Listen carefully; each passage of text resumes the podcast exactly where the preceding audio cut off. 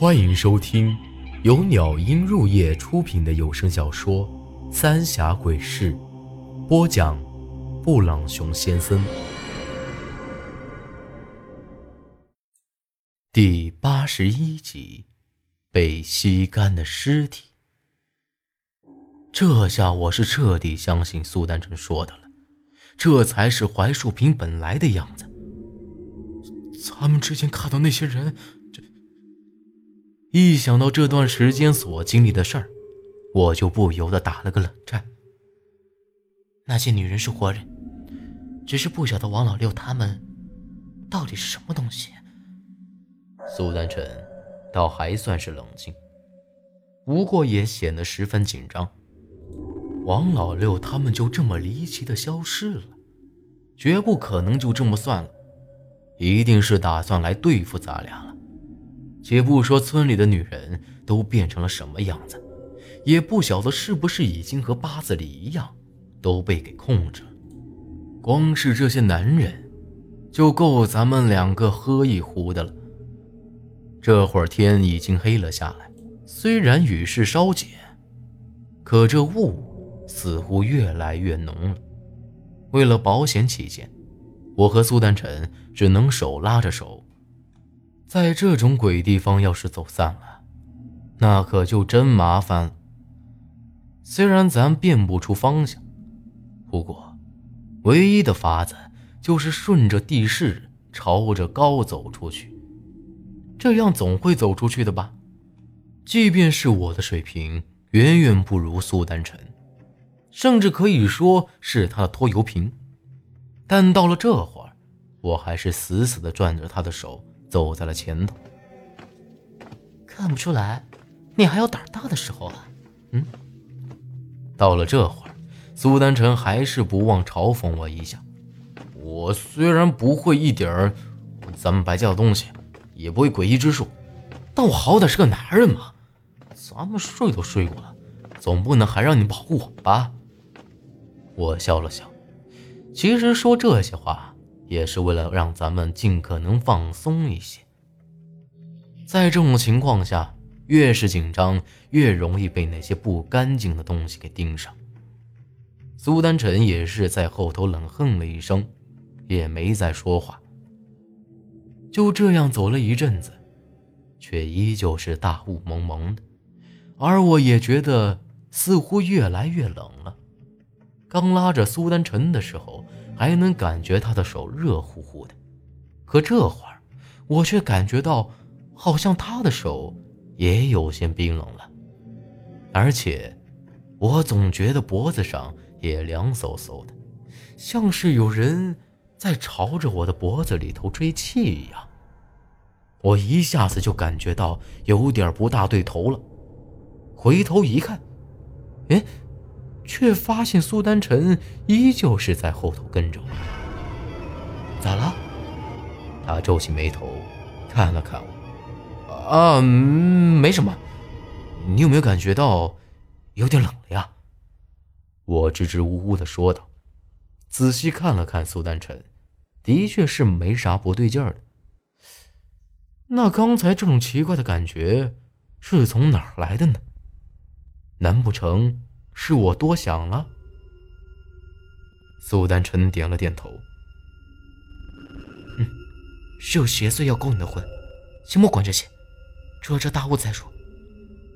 没走几步，刚才这种感觉又来了，而这回更加明显，就像是有一双冰冷的手放在我的脖子上头，让我不由得浑身一哆嗦。我又猛地一回头。这回是真的把我给吓着了，不晓得啥时候，苏丹晨已经不在我后头了。一看手里，居然是拿着一个断掉了的膀子，早已经是烂的不成样子了，蛆虫都钻了出来。而就在这时，浓雾里头却传来一阵叮叮当当的声音。一个黑影子，嗖的一声消失在大雾里头。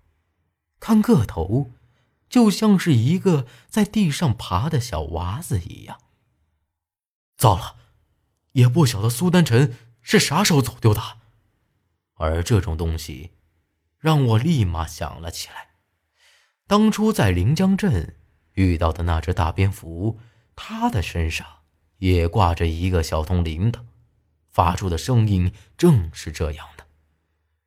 这会儿，我也顾不得害怕了，甩掉手里腐烂的膀子，朝着原路跑了回去。边跑边喊苏丹臣，却始终没听到任何回应。我的心一下子就揪了起来。以苏丹臣的能力，遇到个啥怪东西，也绝不可能就这么束手就擒了。可我居然连他什么时候丢的不晓得。更要命的是，这会儿我都不晓得要去哪儿才能找到他。等我回到王老六那破败的屋子前的时候，发现韩半仙给他的那个小八卦正掉在地上的泥巴地里，周围也都是乱七八糟的脚印子。很明显，他已经遇到危险了，也不晓得是死是活了。活要见人。死要见尸，不管咋样，我都必须找到苏丹臣。就在我准备顺着这些脚印子去寻找苏丹臣的时候，这四周的雾气居然慢慢散了过去，不多一会儿就全给散完了。月亮已经挂在了天上，虽然整个槐树坪还是漆黑黑的，不过比刚才在大雾里头。已经开朗许多了，我感觉整个人都松了一大截儿。借着月色再去看这槐树坪，根本就不再是之前那世外桃源一样的景象，而完全变成了一个阴森森的废弃村子。远处传来一丝丝光亮，看那方向是从村头发出来的。这村头。也只有那棵诡异的大槐树了。